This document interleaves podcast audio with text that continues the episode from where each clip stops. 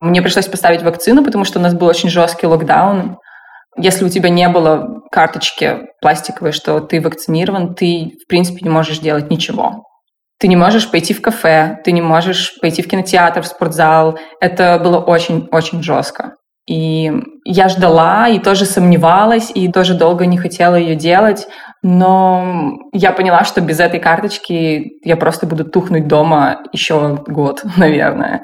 И когда я сказала об этом маме, она испугалась и разозлилась, и она мне каждый день писала длинные сообщения о том, что я просто, там, не знаю, чипировалась, зомбировалась, и ей вообще стыдно, что я это сделала, потому что она думала, что она вырастила не такого человека. Она воспитывала человека, который не поплывет по течению, как она это сказала. Что якобы я поддалась общественному влиянию, и что у меня нет воли, и, и из-за этого у нее не будет внуков потому что у меня, конечно же, никогда не будет детей, и, возможно, через пять лет я вообще умру.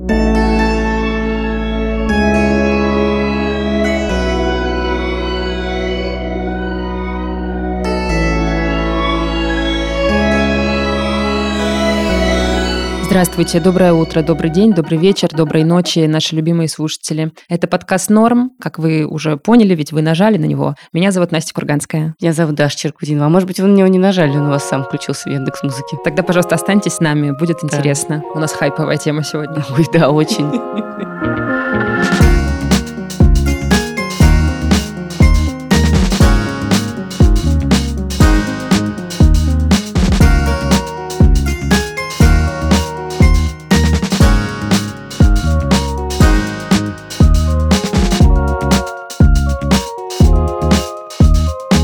Прежде чем мы начнем, дорогие друзья, напоминаем вам о том, что если вам нравится наш подкаст, если вам понравится этот выпуск или понравились какие-нибудь другие выпуски, пожалуйста, поставьте нам оценочку в Apple подкастах или на платформе той, где вы слушаете наш подкаст. Оставьте комментарий какой-нибудь. В общем, покажите вашу симпатию, чтобы еще больше людей могло о нас узнать. Спасибо вам большое. А еще, кстати, напоминаем, что у нас есть восхитительные социальные сети. Восхитительный Инстаграм, восхитительный Телеграм-канал, куда мы отправляем, вешаем всю сопроводительную информацию к выпускам, ссылки, всякие книжки, которые мы упоминаем. Все это называется норм или Z-норм по-английски. Еще у нас есть необыкновенное интеллектуальное сообщество на платформе Яндекс.Кью. Яндекс.Кью – это сервис сообществ, в котором собираются эксперты по разным вопросам и обсуждают все эти разные вопросы, ищут ответы на вопросы конкретные, на вопросы экзистенциальные, делятся своим мнением, своими чувствами и своими инсайтами. Ну, реально, Яндекс.Кью очень интересный ресурс, где люди задают вопросы и дают на них ответы. Такой, знаете, можно сказать, русскоязычный Reddit. И у нас тоже там есть сообщество подкаста «Норм», в котором мы обсуждаем всякие вопросы, волнующие современного миллениала в большом городе. И наши новые выпуски тоже обсуждаем. Подписывайтесь на нас в Яндекс.Кью. Тоже ссылочка будет в описании этого эпизода. Ну вот теперь, когда мы уже прорекламировали все наши комьюнити везде, мы можем перейти к теме этого выпуска. О чем сегодня мы собрались с тобой, даже поговорить? Ой, ну у нас сегодня такая тема, конечно, что я боюсь, как бы наш э, призыв в начале этого подкаста ставить нам оценки и писать комментарии не обернулся бы против нас, потому что тема очень острая и поляризующее да, да. наше общество. Тема про прививки от коронавируса. Ну, мы не будем говорить, на самом деле, про прививки от коронавируса. Мы поговорим, как мне кажется, скорее именно о том, как людей разделила эта угу. тема. Мы сегодня будем обсуждать, что делать, если вас с каким-то близким, хорошо знакомым человеком разделило отношение к вакцинации. Да, мы хотим поговорить про то, как люди, к сожалению, перестают общаться или начинают общаться более холодно и агрессивно друг с другом, даже самыми близкими людьми, с родственниками, с друзьями, из-за того, что не могут найти согласие в этой теме. Прививаться или нет, полезно это или вредно, разберемся, что с этим делать. Мы не будем обсуждать вообще, хорошо или плохо прививаться в этом выпуске, потому что мы с Дашей, в общем, однозначно придерживаемся точки зрения, что прививаться важно и делать прививку надо. Мы этот вопрос не будем разбирать в этом выпуске, но зато поговорим с психотерапевтом, а также с исследователем конспирологических теорий, который вообще с научной точки зрения изучает, почему люди так склонны верить в самую-самую разную информацию и ее распространять. А еще мы послушаем личные истории людей, которые перестали или стали сильно меньше общаться с очень близкими из-за того, что сделали прививку. Мы записываем этот выпуск при поддержке Aviasales. Это наш любимый сервис для покупки дешевых авиабилетов и не только их. У Aviasales э, в приложении есть такой классненький сервис Aviasales еще. Он делает путешествия сильно проще, особенно в коронавирусную эпоху. Что получают пользователи Aviasales еще? Они получают кэшбэк в рублях за оплату номеров в отелях, кэшбэк на ПЦР-тесты, внимание, заказанные через сервис, это актуально для жителей Москвы и Петербурга, подборки всяких неочевидных интересных мест в нужном вам городе. В этих подборках есть и подсказки, в каком районе лучше остановиться, и, например, секретные бары. А еще знаете, что есть в сервисе Aviasales Что, Даш? Поддержка, которая быстро отвечает на любые вопросы и находит за вас любую информацию. Например, служба поддержки Aviasales еще может решить вопросы с авиабилетами, рассказать про ковидные ограничения в стране, в которую вы собрались, составить вам интересный маршрут по вашему запросу в любом городе и даже забронировать столик в ресторане. Блин, это очень актуально. Я ненавижу звонить и бронировать столики в ресторане. Это просто... Мне кажется, я не хожу даже в рестораны, в которых нужно бронировать столик, потому что я Говорить, просто не алло. готова говорить «Давай, вот на 19 есть, а нас будет пятеро, нет, да, а может быть на 17 Понятно. Я просто ненавижу это. Вот до чего дошел прогресс? А уже это может сделать за вас приложение в да, телефоне. представляете, это просто супер помощник э, в путешествиях, который облегчит жизнь. Это сервис для таких вот, как я, людей, которые устали решать и гуглить в обычной жизни и просто хотят, чтобы за них погуглил кто-нибудь еще и решил все вопросы. Я обожаю. Я буду в Тбилиси пользоваться только этим сервисом. Aviasales еще стоит, дорогие слушатели, 990 рублей в год. Но для слушателей подкаста «Норм» действует промокод «Норм» большими буквами и кириллицей со скидкой 10%. Пожалуйста, регистрируйтесь и получайте от путешествий еще больше удовольствия. Ссылка и промокод в описании выпуска. В этом выпуске мы расскажем две истории наших слушательниц. Часть первой истории вы уже слышали в начале. Елена рассказывает, как ее мама стала противницей прививок от коронавируса и пыталась отговорить дочь от вакцинации. А вот история Елены целиком. Моей маме 60 лет, она пенсионерка. Когда началась вся история с коронавирусом, я начала уже получать от своей мамы всякие сообщения, или при телефонном разговоре она говорила о том, что все это неправда, это все создано для того, чтобы испортить отношения в мире, я не знаю, с э, Россией, и все это придумано американцами и Китаем. Елена живет в Европе почти 10 лет, а ее мама живет в большом городе на юго-востоке России. Они редко видятся, и Елена не сразу поняла, насколько серьезно настроена ее мама. Я над этим смеялась, и мы вместе над этим смеялись, и она такая просто, а что за коронавирус, господи, что они снова придумали? Когда объявили о вакцине, Тогда начался самый трэш. Она начала скидывать мне действительно видео с YouTube с таким названием типа «Кто пытается уничтожить нас?» Наше человечество — это смертельный укол и такая вот жесть. И она мне скидывала эти видео стабильно каждый день и говорила, не вздумай ставить укол, ты умрешь, это все создано для того, чтобы нас умертвить. Короче, это было просто жутко. Мне было очень страшно получать эти сообщения. Я просто, когда видела на телефоне, что новое видео, у меня обледенела душа, и я просто не хотела открывать. Вообще Елена тоже настороженно относилась к прививкам, но как только в стране, где она живет, появилась возможность вакцинироваться, она сразу же это сделала, потому что в Европе много где очень жесткий локдаун, а ей хотелось иметь возможность передвигаться по городу и работать. Как отреагировала на это мама Елены, вы уже слышали в начале выпуска. И когда я сказала об этом маме, она испугалась и разозлилась, и Она мне каждый день писала длинные сообщения о том, что я просто там, не знаю, чипировалась, зомбировалась, и ей вообще стыдно, что я это сделала, потому что она думала, что она вырастила не такого человека. Мама Елены совсем перестала общаться с родным братом, потому что он тоже сделал прививку и разочаровал этим свою сестру. И, конечно, ее саму убедить сделать прививку совершенно невозможно. Елена говорит, что на нее не действуют никакие аргументы, и даже то, что другие люди, знакомые мамы, умирают от коронавируса в больницах, совершенно никак ее не убеждает. Когда я заболела ковидом, она мне сказала, это просто грипп, просто вот полежи дома два дня и попей там чай с медом. Она считает, что это искусственно созданная а, ситуация, для того, чтобы контролировать общество, и это создано властями. Хотя, я не знаю, если честно, может быть, в итоге она и будет права, поэтому, возможно, это так и есть. Мне действительно очень тяжело просто получать от нее какие-либо сообщения или видеть от нее новые сообщения, если я просто вижу, что она мне пишет, у меня уже леденеет душа, и я думаю, что же она сейчас выкинет снова.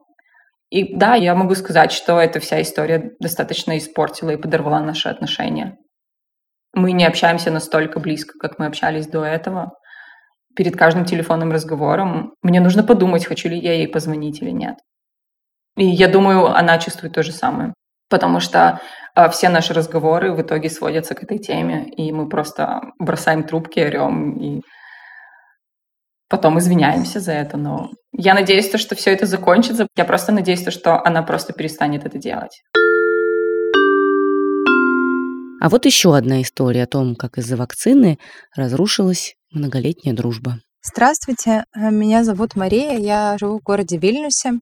Как раз разное мнение по поводу вакцинации поссорила нас с подругой, с которой мы дружили 25 лет. Я приверженец научного подхода, я выступала за вакцину, она же выступала строго против. Это разное мнение мы высказывали несколько раз в соцсетях, потому что на данный момент мы живем в разных странах, то есть мы переписывались, делились своим мнением, но это было весьма спокойном ключе, то есть не было никаких эмоциональных высказываний, оскорблений и так далее. И в один момент я увидела, что она стерла меня из соцсетей. Я написала ей, почему так произошло. Она сказала, что она чувствует, что я не уважаю ее мнение, что я нетолерантно отношусь, и что для нее данное общение стало токсичным. Сказать, что я была удивлена, ничего не сказать. Я прямо не могла поверить, что 25-летняя дружба в один момент прекратилась из-за разного мнения по поводу вакцины, но, наверное, в глубине души тоже не собиралась уступать, так как здесь у меня тоже строгая позиция по поводу вакцинации так как от коронавируса умер мой дедушка, и для меня это, в принципе, больная тема, поэтому я особо, наверное, и не боролась за эту дружбу. Но если подумать так глобально, то потерять друга из разного мнения по поводу вакцинации, это прям, считаю, большая глупость. Особенно обидно то, что мы по факту ни разу вживую на эту тему и не поговорили. То есть, когда она уже приехала этим летом в Литву навестить родителей, мне она встретиться даже не предложила. То есть, грубо говоря, мы потеряли нашу дружбу из-за переписок в соцсетях по поводу вакцины.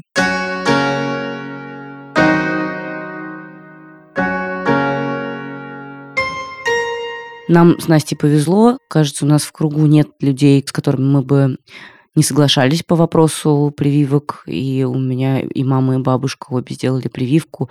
Хотя я полагала, что, возможно, будет какое-то противостояние, особенно со стороны бабушки, потому что она вообще не очень любит получать медицинскую помощь и предпочитает обходиться без этого. У нее к врачам есть серьезное недоверие, во-первых, mm-hmm.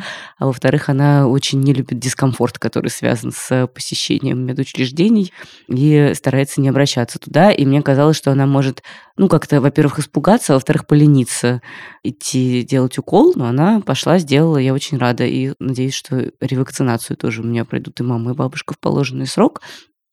Я вот просрочила ревакцинацию на месяц и заболела. Ну да, у меня тоже, на самом деле, наверное, в близком кругу нет людей, с которыми я бы как-то вела какие-то жесткие дискуссии на эту тему. У меня тоже родные привились. Но... но у меня, кстати, бабушка, сори, что я тебя перебила, угу. у меня бабушка привиться привелась, но она считает, что коронавирус – это вот это оружие Запада. да, мировых правительств Китая, что-то такое, угу. и что все это рукотворная штука выведена как биологическое оружие. Но мы, кстати, не знаем, рукотворная она или нет, все еще об этом нам говорил Илья Колмановский. Покажет время. Покажет да. время, но конспирология не чужда моей бабуле конспирологический взгляд на жизнь. Надо сказать, что я в близком кругу такие дискуссии я не веду, но при этом я постоянно, особенно когда выезжаю из Москвы, слышу угу. разные истории ну, просто какие-то бытовые истории, да, которые мне рассказывают друзья, родные, таксисты, еще кто-то там, разные люди о том, насколько сильно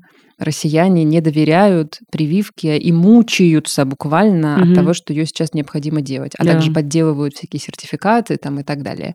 Я вот на прошлой неделе была в Красноярске, и меня вез таксист, который просто мне проактивно рассказал, что вот он недавно вез э, девушку, э, которая плакала от того, что она ехала на вакцинацию. Она mm-hmm. ехала делать прививку, и она плакала. Она говорила, я не хочу, я так боюсь, я так не... Но меня заставляют в институте. Mm-hmm. Ужасно, да, что вот э, такие эмоции у людей. Но я при этом ответила таксисту, что мне сложно симпатировать, если честно, этой девушке, потому что, ну, как-то надо все-таки, мне кажется, рационально подходить к таким вещам и не плакать, а почитать какие-нибудь, например, доказательные источники.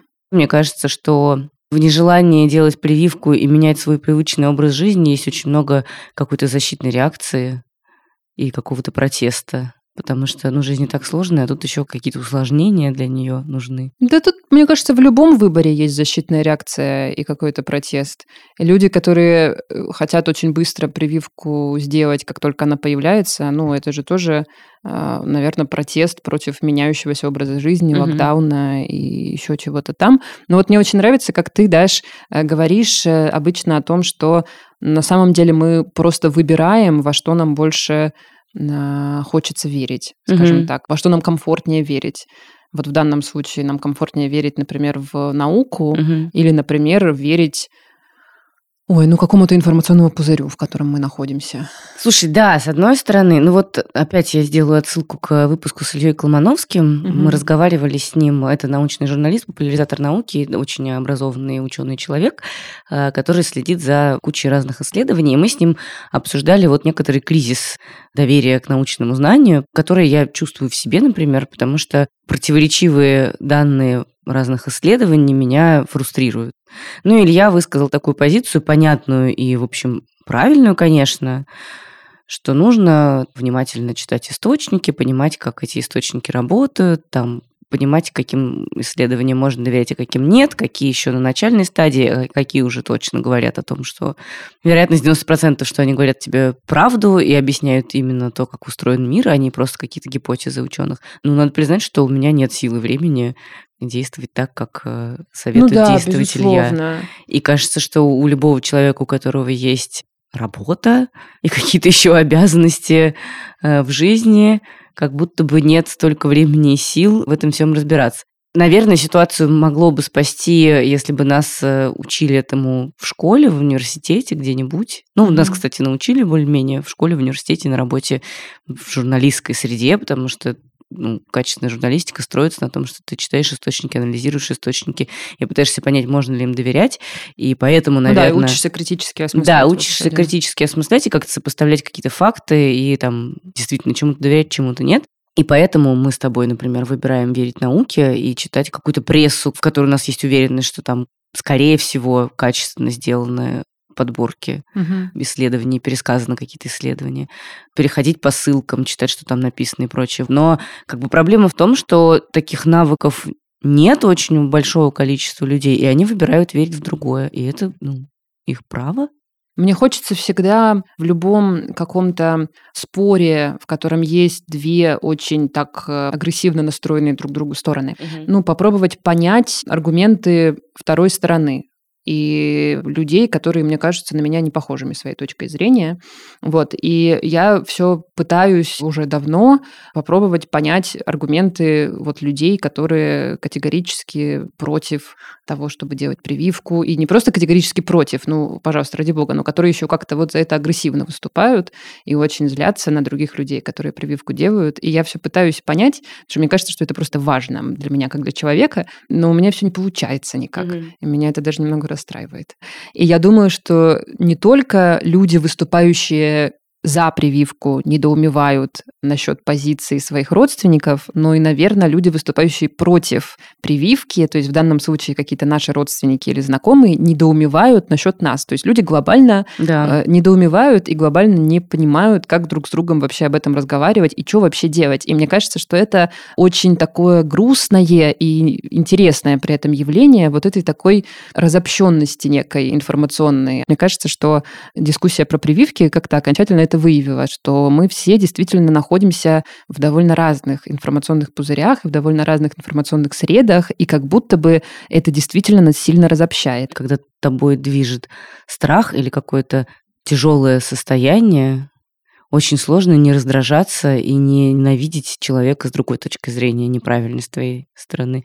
И вот наша героиня, которая рассказывала про то, как стало тяжело общаться с мамой, ну, в общем, я слышу, что ее мама очень боится остаться без дочери и без внуков, но здесь можно этот страх понять, хотя, Как конечно, дочь тоже совершенно... боится остаться без мамы. Да, совершенно нерациональный. И меня в целом в жизни, в обычной ситуации особо не раздражают люди без масок в метро или там люди, которые говорят, что не будут прививаться, я думаю, типа, ну окей, ну что с тобой поделать? Ну, значит, мы проведем в пандемии не два года, а три или пять или семь, ну, как-нибудь мы приспособимся.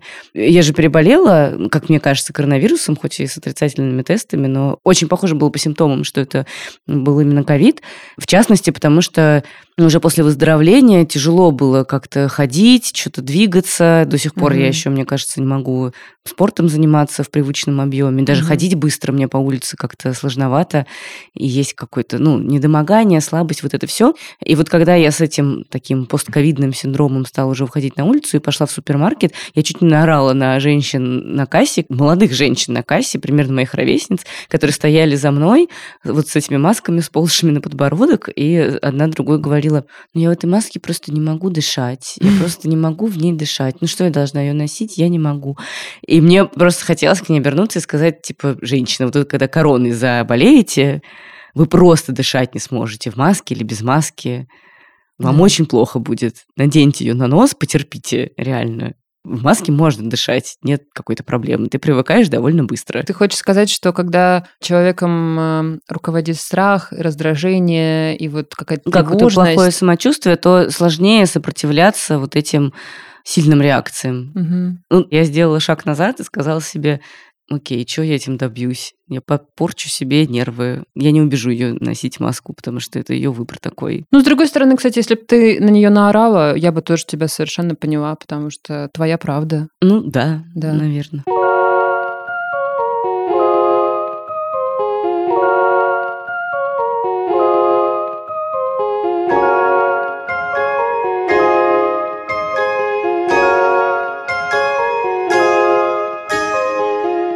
Чтобы лучше понять, откуда берется страх перед прививками и куча разных конспирологических теорий на их счет, мы позвонили Илье Яблокову. Илья ученый, он профессор Британского университета Лица, и он изучает конспирологическое сознание, а недавно написал книжку «Русская культура заговора. Конспирологические теории на постсоветском пространстве». Вот что нам рассказал Илья. Здрасте, Илья. Здрасте. Первый вопрос у меня такой. Скажите, пожалуйста, какая ваша самая любимая конспирологическая теория про вакцины от коронавируса? Про вакцины? Ну, я когда-то очень любил, конечно, эту историю про сети 5G, и что угу. они на самом деле убивают людей, которые поставили вакцины. Ну вот у меня теперь iPhone 5G, и что-то он меня убить никак не может. Ну, вообще романтичная была история. Ну, связь, наверное, ловится хорошо. Да, не сказал бы, нет. И, и Bluetooth не подгружается в голове, поэтому бесполезная абсолютно вакцина. Что колешься, что не колешься, Да, никакого да, да. толку. Да. Мне очень понравилась в вашем одном интервью мысль о том, что Россия благодаря коронавирусу начала жить в таком глобальном контексте конспирологических теорий. Как вы считаете, почему вот эти конспирологические теории едины для всего мира? Почему все придумывают примерно одно и то же?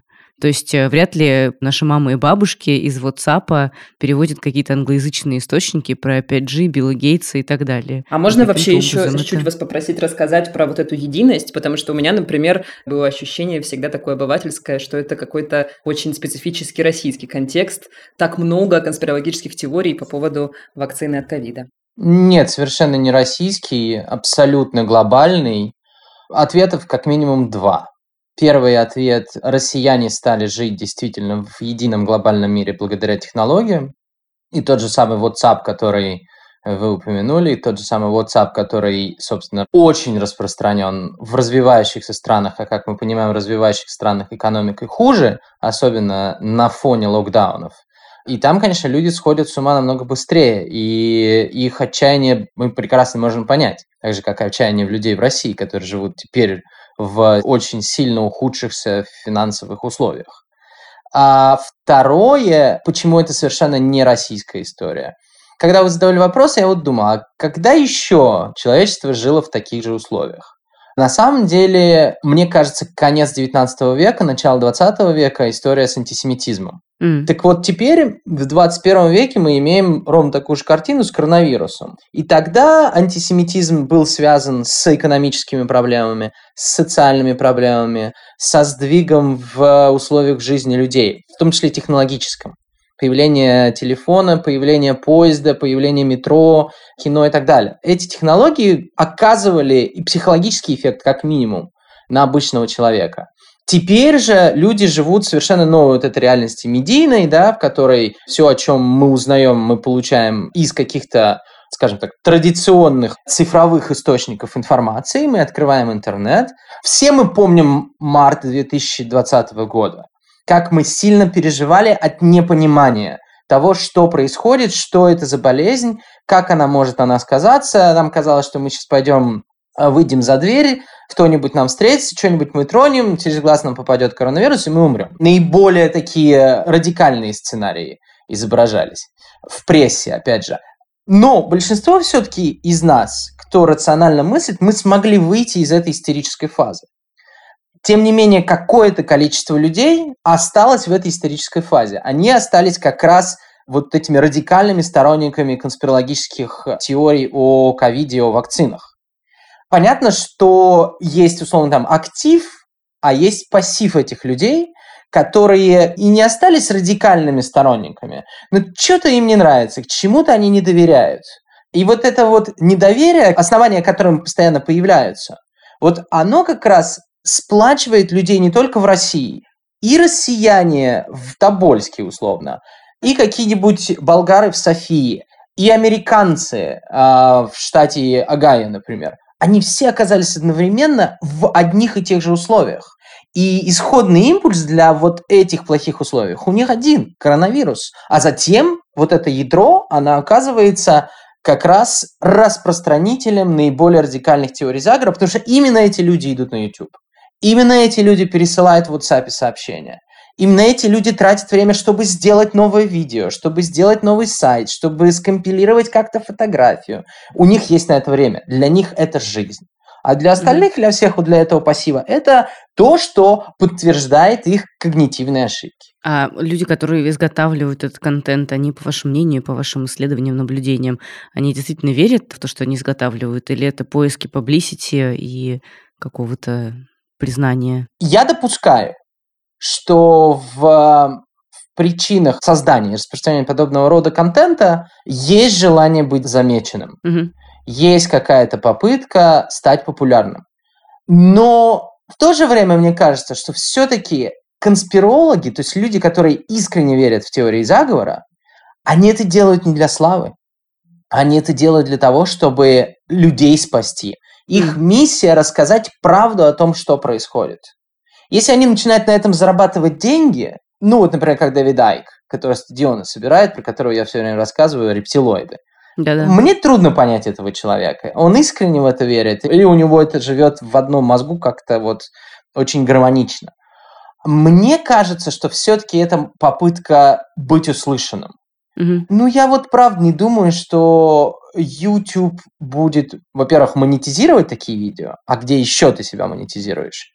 Написать книжку это довольно сложно, и сейчас уже никто книжками не пользуется. Если честно, все уже давно читают все в интернете, в блогах, в стримах и так далее. Мгм. Поэтому это все-таки история о собственном эго и о спасении заблудших душ. Почему спрашиваю? Потому что довольно сложно найти какие-то подтверждения теориям о том, что от вакцины от коронавируса возникает бесплодие. Или, допустим, что ты уколешься вакциной от коронавируса и умрешь через пять лет. А это такие какие-то очень распространенные конспирологические теории, которые как раз циркулируют вот во всех наших вот этих вот сапах и которые с ужасом пересказывают нам старшие родственники. Вот такого рода истории – это истории про недоверие как раз-таки медицине. Мгм. Они не берутся на пустом месте. И я бы даже с вами поспорил, что люди, которые потребляют этот контент, условно говоря, такие активные конспирологи, это люди, по большому счету, очень несчастные. Это люди, которым в жизни тяжело досталось от, в том числе, российского государства. Люди, разочаровавшиеся и не верящие абсолютно никому и ничему. То есть у них отсутствует земля под ногами. У них нет тех самых каких-то базовых основ, во что они могут поверить. Ни законы физики, ни законы химии, ни законы астрономии тут не работают. Нам проще, нам, людям, верящим да, в рациональное, людям, верящим в некую научную доказательную парадигму, все еще верящим, нам проще. Я верю, что Pfizer хорошо работает. Я верю, что Pfizer с вероятностью 99,9% меня не убьет. Вот давайте мыслить в тех терминах, которых любят мыслить конспирологи. Мгм. Допустим, что ставя прививки, сейчас люди умирают пачками. Гипотетически. Вы понимаете, сколько людей тут же журналистов бросятся это расследовать? Как Мгм. только это расследуют, начнутся иски. Люди начнут подавать в суд на Pfizer, на Модерну, на кого. Понятно, на спутник не подают, непонятно, кого подавать. Но на такие большие корпорации, конечно же, подадут. Это чудовищный ущерб. Потом еще подадут на правительство в суд. Скорее всего, выиграют. Представить количество исков в связи с этими вакцинами ни одна корпорация, которая, да, понятно, что они обогатились, да, понятно, что они заработали, но ни одна корпорация потом не окупит все эти судебные иски. Конечно, дальше любой конспиролог будет рассуждать так. Все суды искуплены. Но это будет рассуждать человек, который, опять же, совершенно не верит и совершенно не понимает тому, как работает государственная машина и разные ветви власти. Понятно, что в России ситуация будет другая. Поэтому Мгм. в России мы видим 60 с чем-то процентов людей, ни во что не верящих, ни в коем случае не желающих ставить прививки. Мгм. Корреляция между доверием своему государству и нежеланием ставить прививку, она прямая здесь, вообще очевиднейшая. Про недоверие к государству это в целом понятно. Ну, То есть понятно, почему в России, ну и, наверное, в других государствах люди не доверяют власти. В принципе, можно провести эту параллель. А как вы думаете, откуда берется недоверие к науке и к медицине? Ну, медицина в России работает отвратительно. Давайте будем честны. Вот если ты приходишь в поликлинику, если ты хочешь записаться, прям лучше сдохнуть. Сервис и реформирование медицинской системы совершенно убило медицинскую систему. Неолиберальное реформирование. Обе мои тети, они антиваксеры. Мама тоже близка к антиваксерству. Три сестры, ни одна не поставила прививки. Все три переболели коронавирусом. Моя мама переболела в прошлом году, тети переболели этим летом. К тетям сначала пришел врач. Это абсолютно реальная история, вот то, что я наблюдал своими глазами. Понятно, что она эмпирическая, понятно, что она не научная, но тем не менее. Как работает медицинская система? К ней пришли и ей, не слушая, сказали, нет, у вас не коронавирус, у вас Мгм. что-то другое, у вас, наверное, бронхит, у меня был коронавирус, я знаю, что это такое. Поставил укол, температура упала, он ушел. Один день было все нормально, через день снова подвысилась температура, появился кашель очень сильный. Сделали КТ, оказалось поражение 28% легких. И, естественно, тест показал положительный. Дальше я уж не буду погружаться в детали, как это происходило все в реальности в больнице. Мгм. А теперь, внимание, вопрос. Как люди, которые изначально не доверяют медицинской системе и, понятно, теперь уже науке, потому что они вакцину тоже не ставят, как эти люди дальше будут доверять врачам? Они Мгм. не будут доверять врачам. Их подруги не будут доверять врачам, потому что они рассказали уже всем. Их родственники не будут доверять врачам. И вот это же работает, вот эти вот связи, они работают на всем горизонтальном пространстве российского общества. Один другому передал. Где-то кто-то наврал, где-то кто-то приукрасил, где-то кто-то послал фейк. Но тем не менее, если у тебя есть вот это когнитивное смещение в сторону недоверия, такая история только еще более усилит твое недоверие к медицине. И понятно, к науке, потому что есть огромное количество конспирологов появилось, особенно в 90-е. Вот это вот вся была так называемая инженерно-техническая российская или советская интеллигенция. Мгм. Люди были с очень хорошим базовым образованием, данным в советских школах и советских университетах. Эти люди в перестройку начали читать очень много гуманитарных книг. Но гуманитарное образование и техническое, они немножко разные. И так вот появляется в 90-е вот это вот симбиоз мы понимаем, как работает, там, условно говоря, механизм вот этот, а почему общество не будет работать точно так же, как этот механизм, сказали инженеры. И поверили, значит, в так называемые концепцию общественной безопасности. Такая была очень популярная теория заговора в конце 90-х. Ага. А дальше мы видим, что конспирологи молодеют. Во-первых, у людей в российских школах, в российских университетах совершенно отсутствует какое-либо критическое образование, то есть не учат критически мыслить. Дальше эти люди немножечко чего-то нахватываются. Пошли они на физические, пошли на медицинские, отучились. Ну, качество образования мы тоже, наверное, не будем обсуждать, а то это будет такая минутка социальной ненависти. И в результате получается, что люди, которые чуть-чуть в каком-то аспекте понимают или знают, начинают видеть себя экспертами. Это типичный паттерн любого конспиролога. Мгм. Конспиролог будет всем доказывать, что он, она разобрался во всем и во всем все понимает.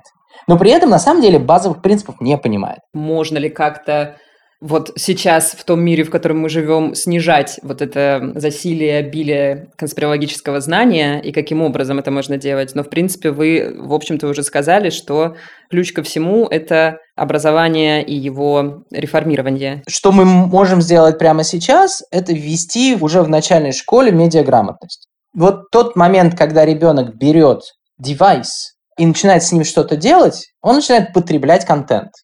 Тот контент, который родители ему дают в первые годы жизни, он все-таки фильтруем.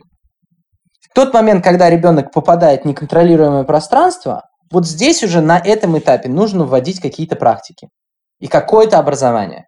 И потом постепенно, не снижая оборотов, это нужно вводить там первый класс, второй класс, пятый класс, седьмой, десятый, одиннадцатый, чтобы люди, когда получают паспорт, люди понимали, ну, хотя бы начинали ответственно мыслить и ответственно обращаться с теми инструментами, которые им даны. Мгм. Это с детьми. Со взрослыми сложнее, потому что многих взрослых уже не перезапустить и уже не переучить. С ними уже ничего не сделать. Они уже в этой кроличьей норе. С ними только можно разговаривать. Мгм. С ними нужно говорить спокойно, стараться все-таки не терять личной связи. А Если ты потеряешь эту личную связь, человек уже не спасти будет. То есть человек закончится вот там и будет жить вот, вот в этой реальности. Мгм. Можно вытащить человека, но человек должен при этом предпринять определенные усилия, потому что это же простой наркотик. Это очень простые объяснения реальности. Они тебя делают победителем, потому что ты, с одной стороны, понимаешь, как это работает, с другой стороны, ты себе находишь оправдание, почему у тебя так не сложилась карьера, почему у тебя не сложилась жизнь, почему политика такая плохая и так далее. Мгм. И вот здесь самое важное не потерять вот эту связь и пытаться хоть как-то выдерживать человека. Э, Это трагедия, на самом деле. И это та трагедия, которая как раз, я думаю, будет и дальше разделять семьи. Но я хочу такой, конечно, аргумент сказать, что это вот во всем виноваты, к сожалению, наши новые медиа и социальные сети. В этом плане, конечно, интернет большое зло. А нет у вас э, ощущения, что еще в России конкретно большую роль сыграла госпропаганда, которая, ну, настолько э, уже много лет кормит э, людей какой-то конспирологией сверху? Если она даже и сыграла какую-то роль, то она сыграла на первом этапе. вот когда, собственно, нужно было людям объяснить важность, и пропаганда могла бы на самом деле с тем проникновением контролируемого государством через те или иные каналы связи контента к людям в дома и в жизни, в принципе, она бы могла сыграть свою роль в начале пандемии. А проблема в том, что вот эти вот конфликтующие сигналы, сначала мы не верим, сначала мы смеемся, потом мы все закрываем, потом мы все открываем, потом мы снова закрываем, потом снова открываем, а человек не дурак. Человек воспринимает психологически ту информацию, которая человеку нужна, которая человеку нравится. Мгм. Но пропаганда справляется хорошо в тот момент, когда вещь, про которую пропаганда рассказывает, как вот новостной повод, он далек от человека. Про Украину рассказывать людям из Благовещенска легко, потому что этой Украины никто там не видал толком. А если и видели, то давно. Мгм. Про мигрантов на границе с Польшей и Беларусью. Вот про это отлично рассказывают. Эти темы хорошо заходят. И тут есть уже сложившиеся некоторые вот эти тропы. Как только любая пропаганда, и это было видно уже в конце 2000-х по всем данным, как только пропаганда начинает касаться каких-то вещей, непосредственно касающихся человека, пенсии, медицина, школьное образование, то, с чем я постоянно сталкиваюсь, как человек, у которого там среднестатистический россиянин, у которого есть семья, ребенок и так далее, на этом месте пропаганда перестает работать. Мгм. Нельзя мне рассказать и облапошить, если я своими руками это могу потрогать. Соответственно, у нее есть предел у пропаганды. Мгм. Последний вопрос у меня, наверное. Как вот вы с вашими тетями надеетесь, что переубедите их и э, удастся их вакцинировать? Нет, я абсолютно сдался. Пытался этим заниматься целый год. Это очень сложно. Так, если смотреть со стороны, это довольно трагично, но мы просто не говорим об этом. У каждого свое мнение, у каждого свои какие-то взгляды.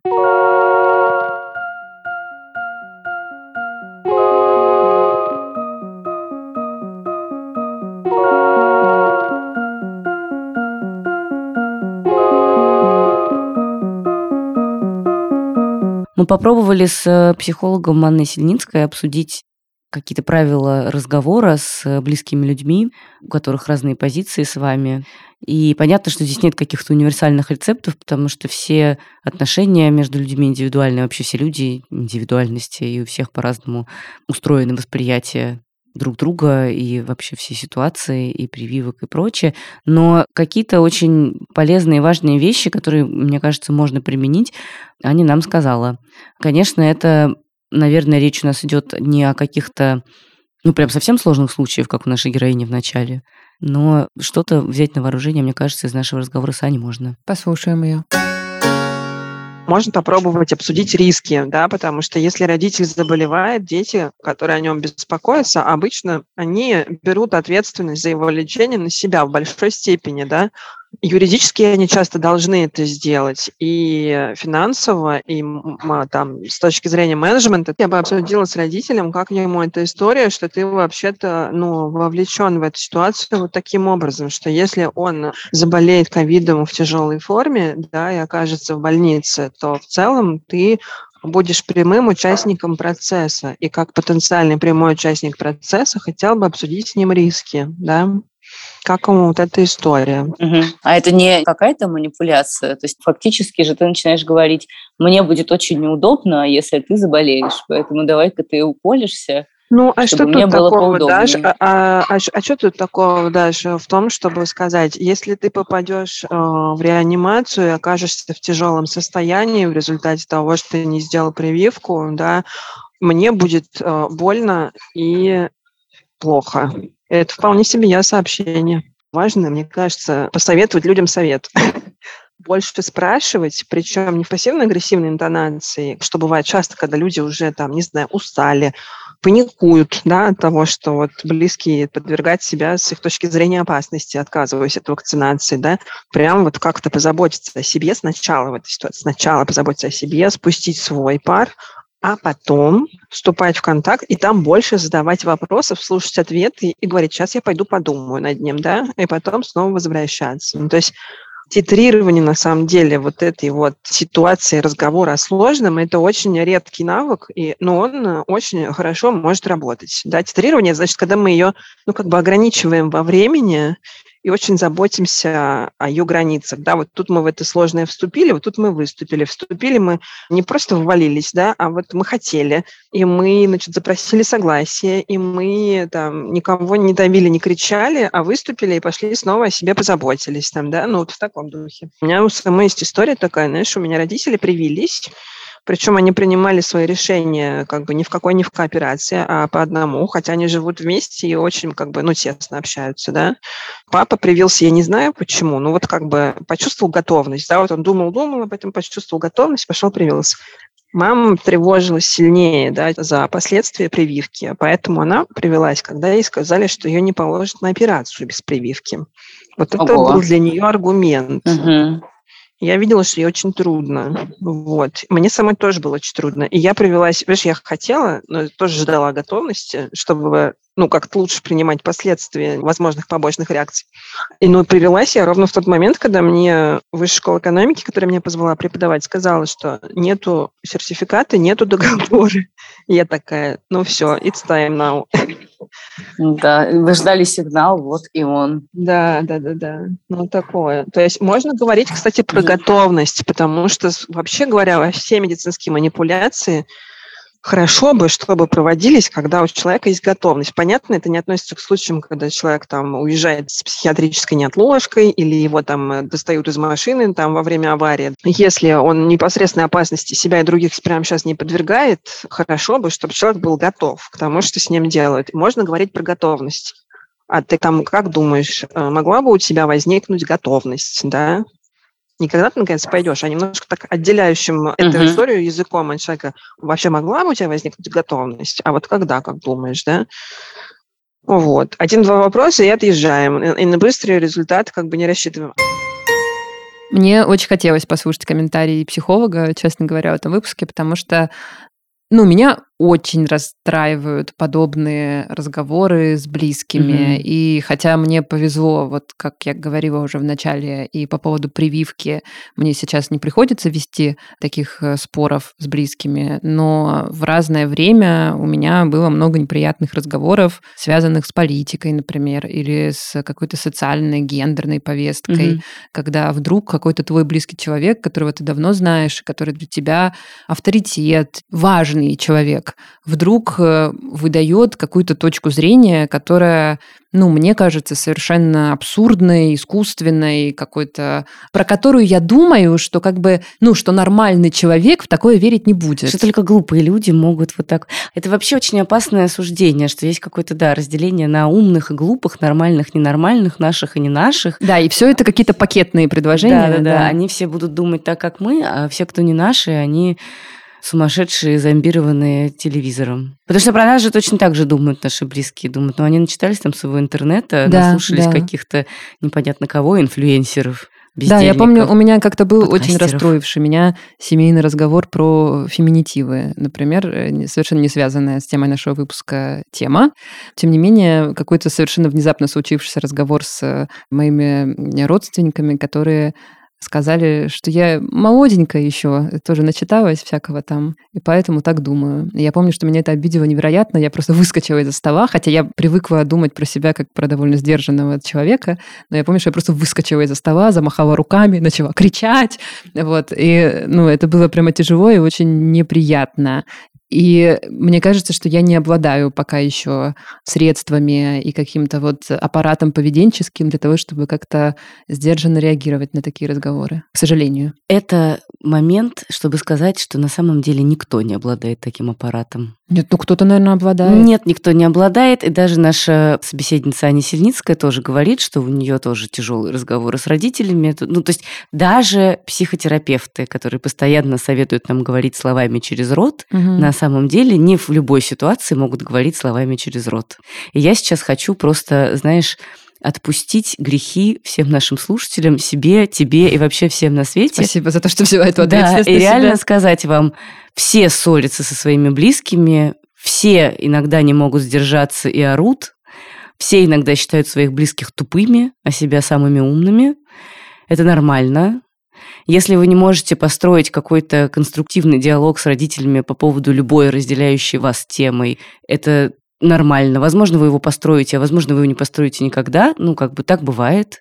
Примите это. Мне нравится твоя интенция вот такая миролюбивая, но Мгм. мне кажется все-таки, что довольно важно делать это усилие не ставить какую-то разделяющую вас тему выше ваших отношений. Мне кажется, что это все-таки довольно важно. В смысле? Ну, в смысле, мне кажется, что это мой личный взгляд, мое личное мнение. Мне кажется, что это очень грустно, когда люди, которые дружили много лет, или там, когда родственники, там, мама с сыном, или папа с дочкой, или еще кто-то, любая комбинация, перестают общаться из-за несогласия по поводу прививки от коронавируса. А я ж не говорю, что это не грустно. Это, конечно, Мне- грустно. мне Просто кажется, так бывает. Ну, как это бы усилие важно делать, переступать это несогласие. Ну, как-то надо пытаться. По коронавирусу идет, а ваши отношения я к этому останутся. и вела.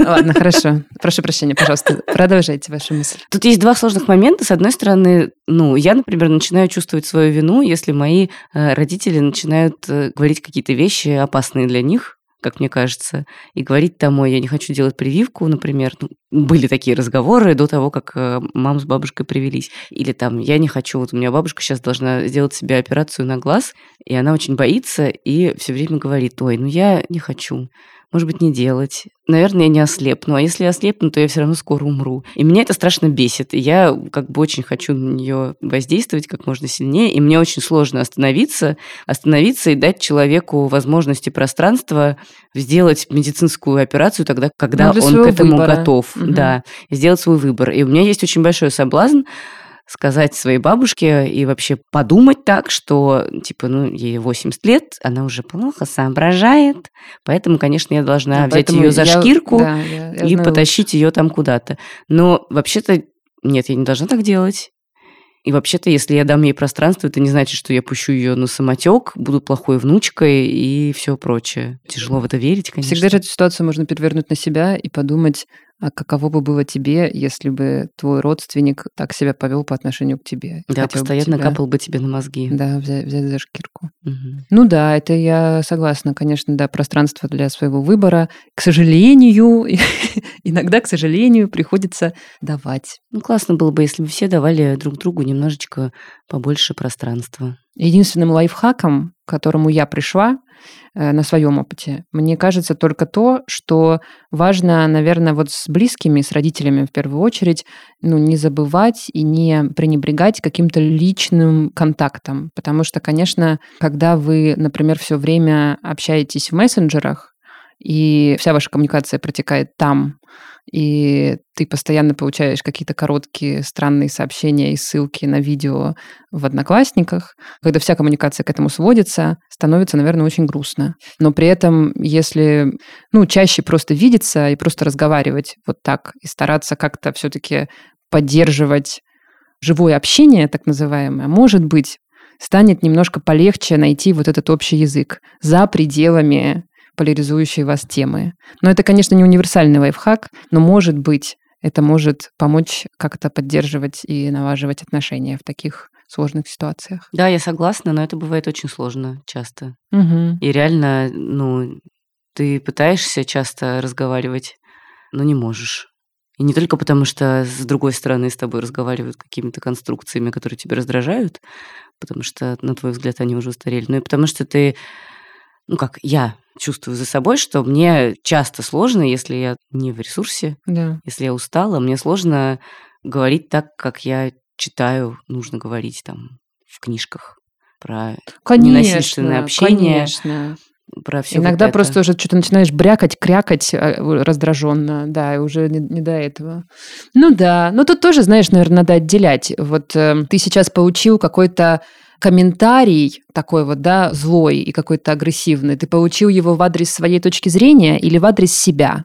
Это в любом разговоре бывает сложно отделить, и с нашими родителями, и какими-то старшими родственниками тем более. Потому что иногда вот тебе что-то возражают, и ты не очень понимаешь, это сейчас надо насчет своей точки зрения по поводу вакцины п- принять этот комментарий, или это просто в целом к тебе поступил такой комментарий, что ты маленький и тупой. Это же тоже не всегда ясно, и это тоже, ну, наверное, может обидеть сильнее, чем просто комментарий по поводу вакцины. Желаем вам не ссориться ни с кем, а если ссориться, то мириться. Не знаю, не ссориться, наверное, невозможно. Мне хотелось бы вот самой себе пожелать делать все-таки вот это усилие э, по перешагиванию через э, какие-то предрассудки по поводу других людей скажем так, и по поводу их непохожих на меня взглядов. Но, конечно, это получается не всегда, а иногда эти взгляды высказываются в такой агрессивной манере. Вот, кстати, к сожалению, угу. в антипрививочной среде есть такая тенденция иногда довольно агрессивно. Да, она и в прививочной. Хотя она и в прививочной, наверное, тоже, есть, встречается, да. да. В принципе, да, просто есть люди с такой манерой общения. Короче, вот э, на агрессию, конечно, сложно миролюбиво реагировать, но но как-то все-таки надо оставаться людьми. Хочется пожелать всем здоровья, поменьше стресса. Тогда и реагировать можно будет полегче на все. Часто же все вот эти какие-то выплески агрессии, они связаны, правда, с тем, что человек, например, плохо покушал, мало поспал, очень устал, Тревожится. Тревожится. Даже тревожимся мы все. Мы живем в очень хаотичное время. В очень многих выпусках подкаста «Норм» разные культурологи, философы и психологи нам об этом рассказывали, что мы живем во время хаоса совершенного, э, экономического, политического, психологического, социального. Все нестабильно, все трев... И, возможно, именно поэтому расцветают все эти многочисленные конспирологические теории, потому что людям тревожно, люди не понимают, как объяснить мир в отсутствии каких-то единых этических этических и религиозных постулатов и начинают его объяснять просто как могут и как им, э, не знаю, рассказывают в интернете разные псевдоэксперты. Так что это, наверное, все в порядке вещей, и как-то да. нам просто надо э, учиться жить, да. адаптироваться, да, адаптироваться к э, такого рода явлениям и дискуссиям. Ну, Всё, будем, мы будем. целуем. Целуем. Это был подкаст «Норм». Меня зовут Настя Курганская. Меня зовут Даша Черкудинова. Через недельку возвращайтесь к нам, пожалуйста. Мы будем вас ждать. Пока. Пока.